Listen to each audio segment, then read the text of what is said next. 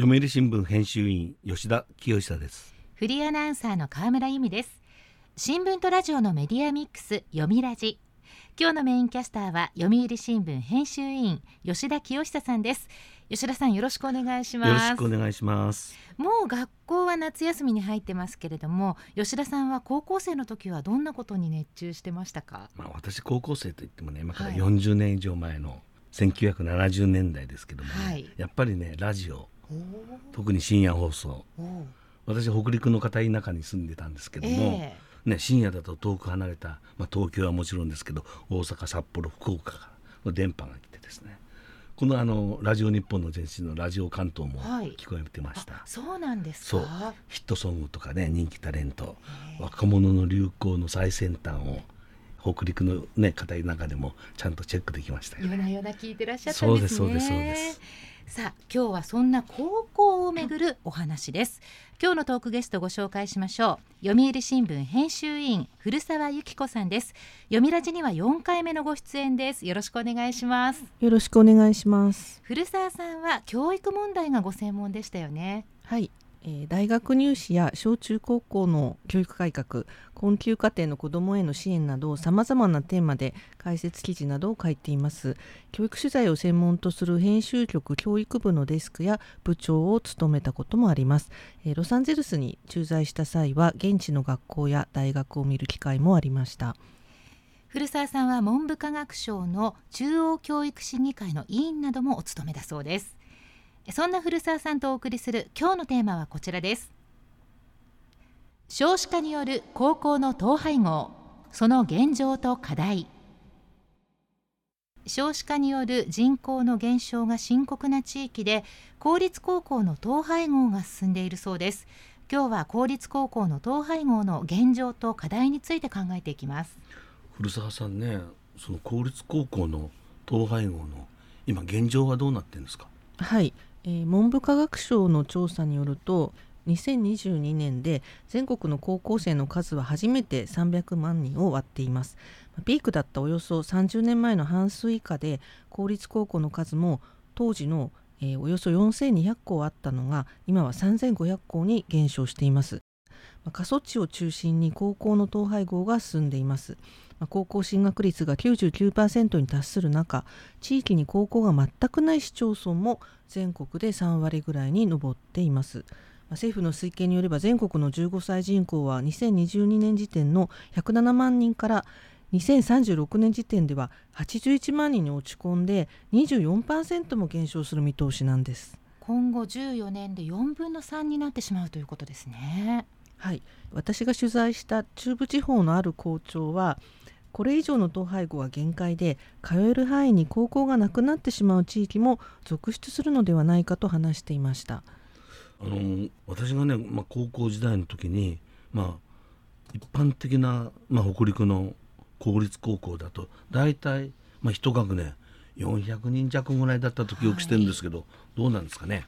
各都道府県の教育委員会は、まあ、1学年あたり4学級から8学級つまり160人から320人という適正規模をそれぞれ示してきていたんですけれど、まあ、実態との隔たりが大きくなってきています。最近は過疎化が著しくて、まあ、近隣に他の高校がない地域については定員割れが続いても統廃合の対象としないなど弾力的な対応が目立っています、はい。その結果増えているのが1学年に1から2学級しかない小規模校で文部科学省の調査では全国の公立高校の1割を超えています。小規模校は教員の配置が限られ学習水準の維持が課題となります、まあ、高校教育は選択科目が多く専門性も高いので、まあ、高校によっては物理とか、まあ、数学3など履修者が少ない科目を解説しにくくて、ま生徒の進路希望に合った指導が難しいと言われています、ま生徒数が、ま少なくなったということは、ま教育の質の低下につながりかねないと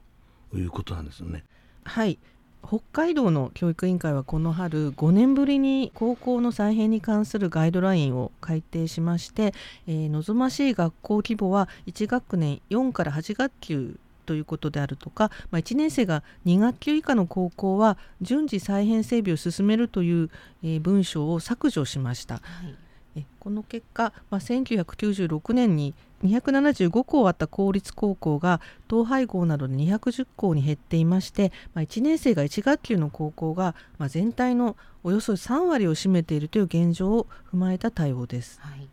でまあ、高校の1学級の定員は40人なんですが北海道の教育委員会は1年生が20人未満になれば原則として統廃合を検討する方針を示しているんですが、まあ、過疎地域などでは2年続けて1年生が10人未満となった場合に条件を緩めているんです。で今年度は23の同立高校で、えー、生徒が20人を下回ったんですけれど当面は存続する方向だということです。教育委員会の担当者は、まあ、新入生が1桁の高校もあるけれど、まあ、近隣に他の高校がない地域については、まあ、統廃合は慎重に考えなければならないと、えー、説明しています。なるほどね、まあ、こうしたあの生徒数の減少に対しては新しい取り組みも始まっていると、まあ、聞きましたがどうなんですかね？はいえ小規模な高校に通う生徒たちに学習の機会を拡充しようと文部科学省は2015年に高校の遠隔教育を制度化して年間2時間程度の担当教師による対面授業実施などを条件にオンラインによる双方向型授業の単位認定を認めています。今年度は13の道県を対象に高校間の連携などによる授業配信の経費を文部科学省が補助しています。まあ、今の制度では、えー、受診する生徒側にも本来教師の配置が必要なんですけれどこの事業では高校側の負担軽減を目的に、まあ、特例として、えー、事務職員などが立ち会うことでも、えー、認めているということです。はい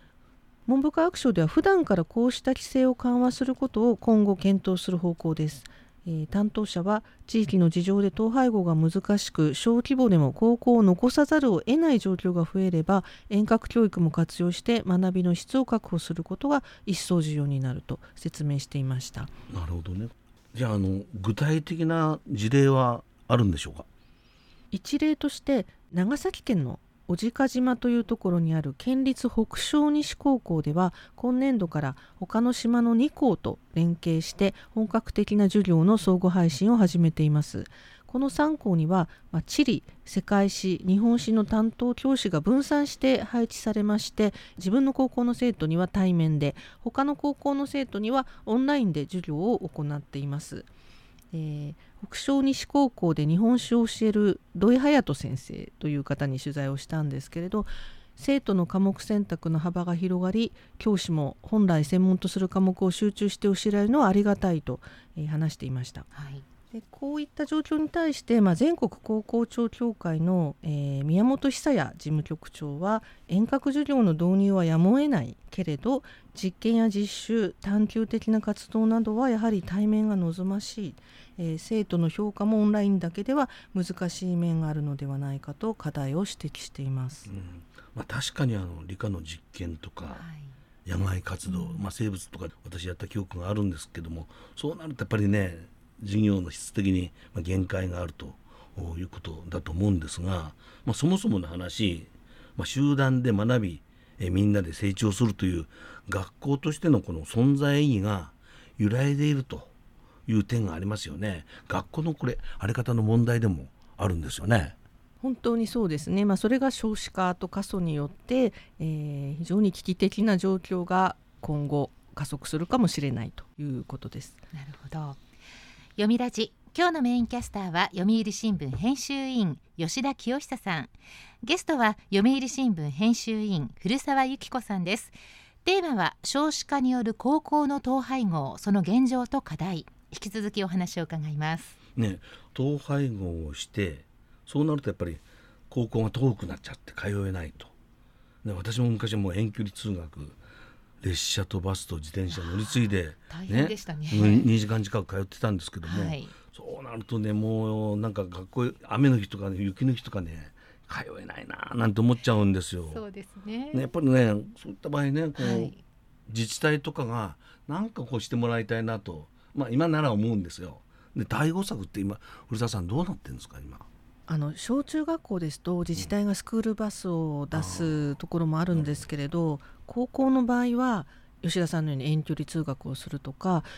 それかあの高校からもう下宿してしまうというところもあるようですね。あとはですねあの地域の高校が維持できなくなってしまうとあの通える範囲に高校がないのでもう早い時期に子育て世帯が引っ越してしまうということが考えられまして、はい、実際そのような例もあるので地元の自治体には、まあ、切実な問題だと言えると思います。まあ、こうした状況もあって県立高校設置者でない市町村があの本来県立高校なんですけれどその設置されている市町村がさまざまな形で支援するケースが広がっています。なるほどなるほど。じゃ具体的にはどういった支援の形ってあるんですかね？はい、えー、私はこの春宮城県の南三陸高校というところに取材に行ったんですけれど、まあ、県立の高校なんですけれど地元の南三陸町の要望を受けて70年以上の伝統がある静川高校という名称を、えー、教育委員会が変更しました。まあ、この入学式を現地に行って取材したんですけれど、えー、まあ、東日本大震災で甚大な被害を受けた南三陸町では、まあ、人口減が続いていまして、えー、静川高校の生徒も震災前から6割以上減っていました、えー、今年度の入学者も普通科と情報ビジネス科で合わせて55人にとどまっています。そうですか町内唯一の高校を存続させたいと南三陸町では2017年から生徒の放課後の学習支援にあたる公営塾師匠学者という名前なんですが、えー、この塾を校内に設けるなど学校の魅力づくりにつながる取り組みを行ってきました。ふるさと納税を財源に費用は町が負担しています。私も以前この取り組みを取材したことがあるんですけれどさらに今回はこの高校は県内で初めて生徒の全国募集に踏み切って今年の春には首都圏などから5人が入学しました。町はこの取り組みも支援していましてその生徒たちの寮を整備していて全国募集の情報発信なども高校と連携して行っています。なるほど。全国からということで、まあ、震災後の復興の一環という意味もあって新たな取り組みに乗り出したというケースですね。そうですね。全国募集は本当にあのいろいろな県に広がっているんですけれど、はい。えー、例えばですね地域の特色を生かして教育内容を工夫する動きもあります、えー、九州の大分県国東市の県立国東高校では、まあ、地元の国東市の支援を受けて学科の改革を進めていますえー、2020年度には地元の建設業界などの要望も踏まえて環境土木課が新設され授業では企業の協力で最新の機器の操作も体験できるそうです。で来年度には普通科にスペースコースというのも開設されて、まあ、近くの大分空港が人工衛星を打ち上げる宇宙港として活用される構想があるんですが、はい、まあ、それを受けて宇宙産業を担う人材の育成を目指しているそうです。面白いですね。ね。で国東高校は2008年に市内の県立高校3校の統合で開校して以来定員割れが続いています。今年度は、えー、この高校でも初めて生徒の全国募集も実施して4人が県外から入学したそうです。まあところであのかつてね、まあ、私通ってた県は全県を、ね、3区に分けてたんですけど人口減少ね少子化でいつの間にかね学区が撤廃されてもう全県一区なっちゃって。まあその結果ね高校が県庁所在地の進学校に一極集中したりとかで、まあ、そういう、まあ、格差というかねなんか我々がいた頃と違う動きが出てきたと、まあ、田舎の友達とかは言ってるんですけどどうなんですか？そうですね。あの全県一区になったり学区が撤廃されたり緩和されるのは全国的な動きで、まあ、それによってますます過疎地の高校が苦しくなる、まあ、無理をしてでも中心部の高校に行きたいという人も増えていましてまそれも問題だというまあ指摘もあります。それとですねやっぱりその市町村が支援するということになるとその地元の自治体がある程度経済的に余裕があればいいんですけれど、ま、そうでない自治体はそういう支援ができないということになって、まあ、本来県立高校で、え、教育機会の均等を図っているはずなんですけれど、まあ、地域によってそういった意味での格差が広がってしまうのではないかというふうな指摘もあります。それから全国募集も、うん、えー、300校以上行っていると見られるんですけれど、うん、まあ、生徒が集まらなくて、えー、苦戦する地域もあります。はい地方の高校教育に詳しい大正大学の浦崎太郎教授はですねまさに自治体の財政難や高校教育の質を確保する必要性から、まあ、さらに統廃合が進むのは避けられないんじゃないかというふうに指摘しています。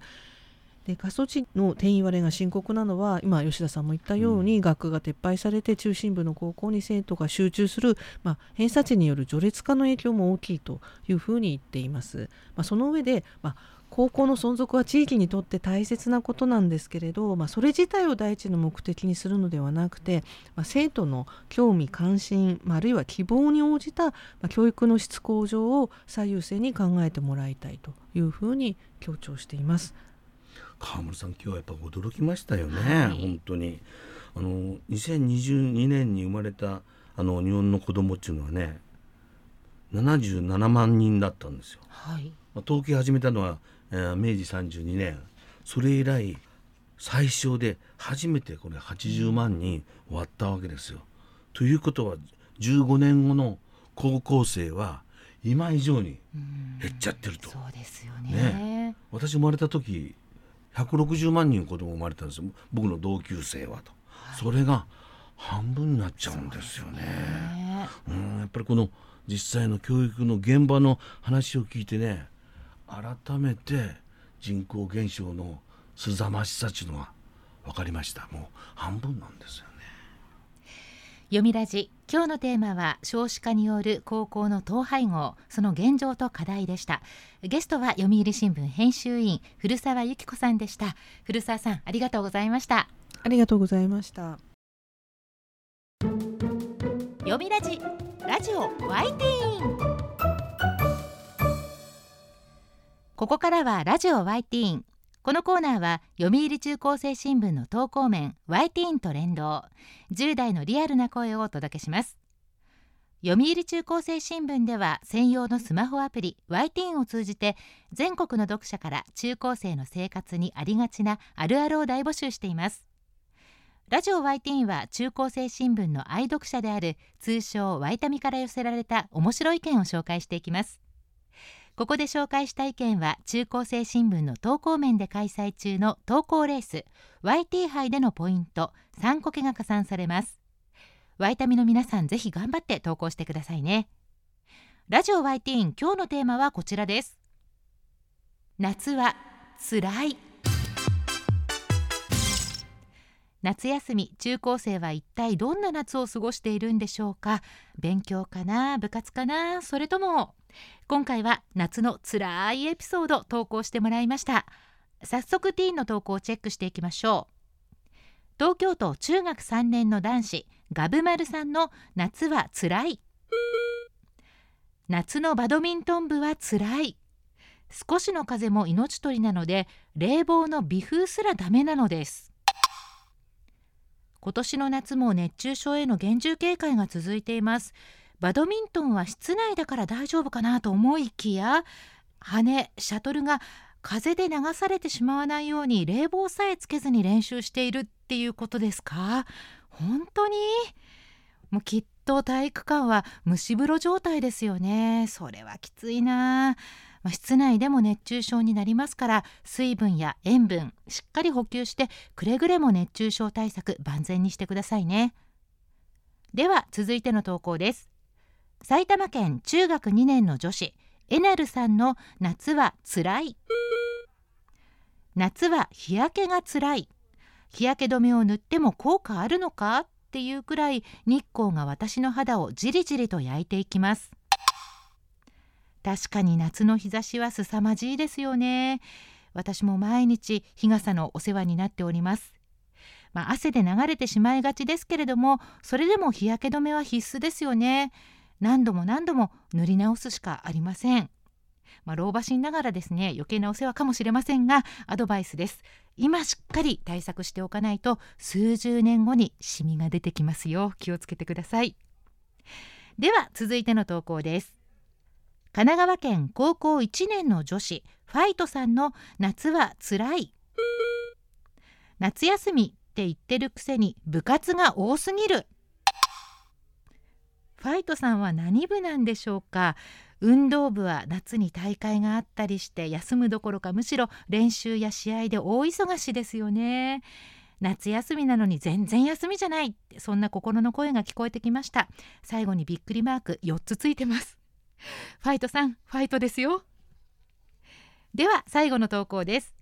埼玉県高校1年の女子ポンポコリンさんの夏はつらい。最大の敵雷。遊びに行くにもヒヤヒヤでろくに遊びに行けないかっこなくつらいよ。昔から夏の空模様は変わりやすいと言われますが雷が苦手な人にとっては夏はちょっと辛いシーズンかもしれませんね。猛暑酷暑に大雨そして雷。今年の夏も天候に振り回されることになりそうです。ということでラジオワイティーン。今日のテーマは夏はつらいでした。読売中高生新聞は社会の最新トレンドを学べるニュース記事から受験に役立つ学習情報など10代の心を刺激するコンテンツ満載です。詳しくは読売中高生新聞のホームページやツイッター、インスタグラムをご覧ください。来週のテーマは勉強は何のため？です。ラジオ YT イン来週もお楽しみに。週刊ニュースラジオ読みラジお別れの時間です。今日は高校の統廃合のお話でしたが吉田さんいかがでしたか？まあ今日はあの教育その中で高校の統廃合というところに、はい、まあスコープを当てたんですがこの人口減少問題とこれ地域に目をやると、